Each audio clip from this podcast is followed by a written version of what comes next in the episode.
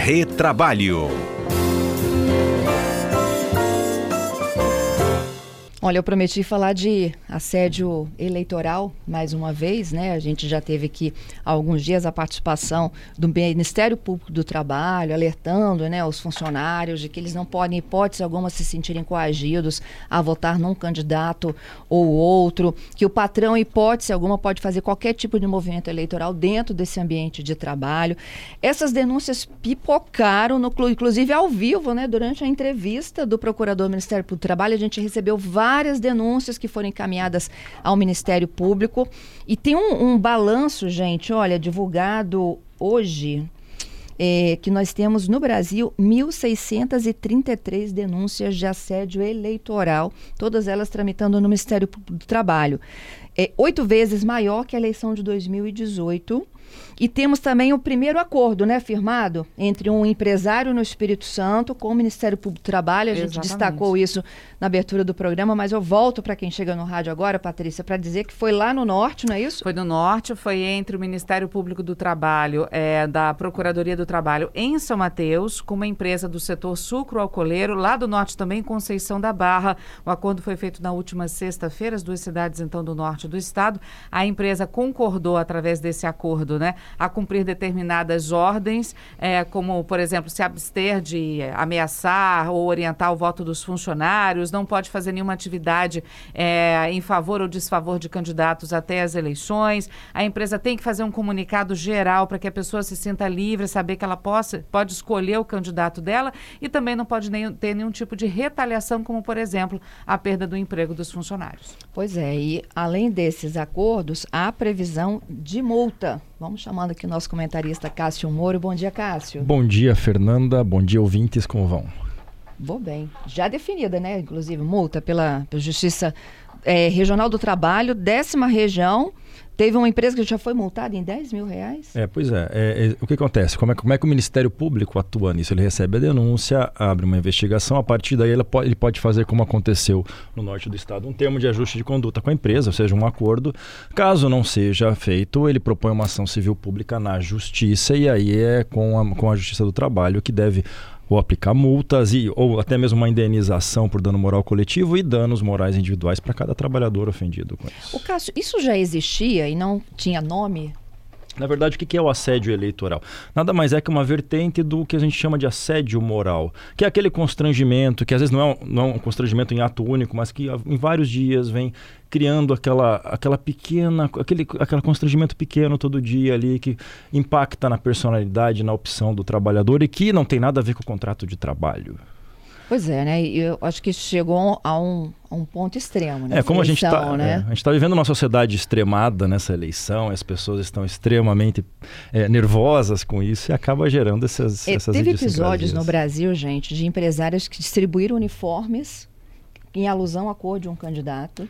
Né? É, exato. Outros que estavam obrigando seus funcionários a registrar o voto sobre ameaça de demissão, inclusive mandando escolher, esconder o celular dentro do sutiã coisas absurdas. É, esses são os né? casos extremos, né? Tem, uma que tinha, tinha até uma, uma, urna simulada do lado do ponto. Já... Isso, é, então, isso. Existem algumas coisas treinando extremas, ele treinando para votar naquele candidato. Mas existem coisas mais sutis que também não podem ser feitas, como por exemplo, vou dar um prêmio, vou fazer um churrasco se meu candidato ganhar, ou seja, ou, ou até aquelas ameaças, olha, a empresa vai parar de vai, vai demitir gente, ou vai parar de fornecer para tal, então vai importar em demissão. Isso não existe, né? Não é, é porque um candidato foi eleito que a empresa vai fechar as portas ou não. Então então, isso sim é um tipo de ameaça, é uma ameaça psíquica que às vezes o trabalhador não sabe, fica com medo e acaba votando no candidato que o empregador quer. Não pode. A, a, a escolha do candidato, ou até mesmo escolha nenhuma, um voto branco, tem que ser indene. O trabalhador tem que buscar isso como cidadão, independentemente do trabalho que ele exerce. Pois é, e, o que eu achei muito legal, assim, né, que o trabalhador ele se fortaleceu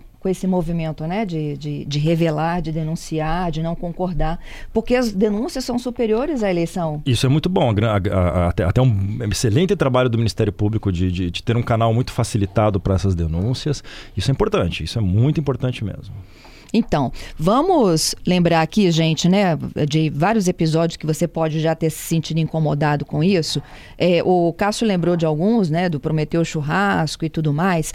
Mas, assim, é, teve uma pergunta recentemente de um ouvinte que disse que é, se ele poderia decorar o ambiente de trabalho dele com a, até a responsabilidade do funcionário, né? Ambi é, decorar o ambiente de trabalho dele com em alusão a, a uma campanha política. É, isso, esse é um grande problema. Se ele tem alusão a um candidato, ele está fazendo propaganda. Isso pode importar não só no assédio, como até crime eleitoral lá na justiça eleitoral. Então isso é extremamente grave. É. Nem o funcionário pode se manifestar, como o patrão não pode influenciar. É, inclusive, para o empregador é importante que ele fale para os trabalhadores: evitem propagandas aqui para manter o clima, usem só o uniforme da empresa, até porque pega mal para a empresa. Né? Imagina os candidatos fazendo propaganda lá, isso é, é, não é profissional, não é uma conduta profissional da empresa, então não é, não é bacana. O legal é o quê? Se abster. Legal se abster, exatamente. A empresa tem que ficar isenta, indene. Não fazendo propaganda política porque não tem nada a ver o trabalho com a eleição. Uhum. Tô no meu horário de folga, tô no, na cantina do meu trabalho e o assunto é eleição. Pode haver esse tipo de de movimento? Eu acho que não tem como evitar. Né? em qualquer conversa. O, o, assunto pode ser eleição, agora pode ter embates ali. Já pensou se eles se pegam é, ali? O que é um importante para a empresa deve orientar os trabalhadores para manter o nível, para manter o decoro. Isso é fundamental. E trabalhadores, sim, dentro da cantina, dentro do, do, do meio empresarial, podem até ser punidos por excessos. Né? Por esse... Evidentemente que vai ter conversa, voto aqui, voto ali. Isso é natural de qualquer país democrático. Agora, o excesso que é o problema, e a empresa tem que estar de olho nisso para manter o ambiente saudável, uhum. dentro de um nível de civilidade. Então, e onde tem excesso demais é na rede social, Cássio. É. Né? E aí, assim, em que momento ele deixa de ser o trabalhador daquela empresa e o fulano eleitor de tal candidato? Bom, para começar, em grupos de WhatsApp da empresa não pode ter esse tipo de debate, né? Aí nos grupos pessoais, aí a coisa é outra, são grupos particulares. Os da família, enfim. então, a gente já... da Quem família, quer se abster já, já bloqueou tudo, A gente né? sai do grupo e volta só na segunda-feira. não é fácil, não.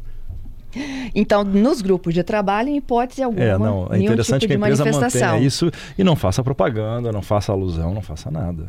E agora, ele postar numa rede social, sair em defesa de um candidato X ou Y, isso está muito quente, né? Nesses últimos dias aqui, principalmente, é meio que tudo ou nada. Bom, para começar, né, o, tra o, trabalhador como cidadão, ele, ele pode postar, ele pode exercer atividade política. Nós, magistrados, não podemos, mas é, as pessoas podem fazê-lo. Nós, jornalistas, também não podemos. É, é, podem fazer essa manifestação até política político-partidária, é um exercício de cidadania. Importante que ele não vincule a empresa a isso e importante que ele não divulga fake news também, né? Então, dentro disso, desse espaço, ele pode se manifestar sem problema. Uhum. Não pode o exagero, é verdade, não pode tentar influenciar de forma agressiva ou até com as fake news outras pessoas. Entendido.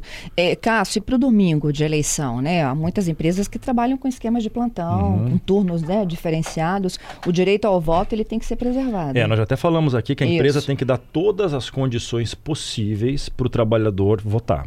Ela não pode obstar, por exemplo, outro, outra, outra hipótese de assédio eleitoral. Ela sabe que alguns candidatos não vão votar no candidato dela, então coloca em horários que dificultem ela de se deslocar. Isso não pode ser feito. Isso gera um, uma agressão muito grande. É um assédio, a empresa pode ser punida severamente por isso. Tem que dar um, o, o, direito de votar tem que ser igual para todos eles, uhum. para todos os trabalhadores. Uhum.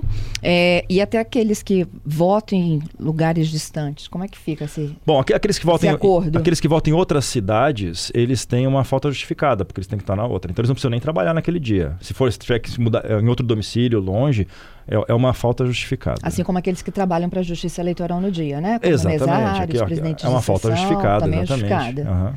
Olha, gente, então nós estamos a três dias desse segundo turno, né? A gente volta no domingo para a definição aí do futuro presidente da República. Em pelo menos 12 estados no Brasil a gente define também quem será o próximo governador. Até lembrando da ordem de votação, a gente falou que algumas vezes que ia voltar a orientar o, o, o nosso ouvinte, né? Primeiro voto é para governador e depois para presidente. Não se esqueça, monta a tua colinha direitinho.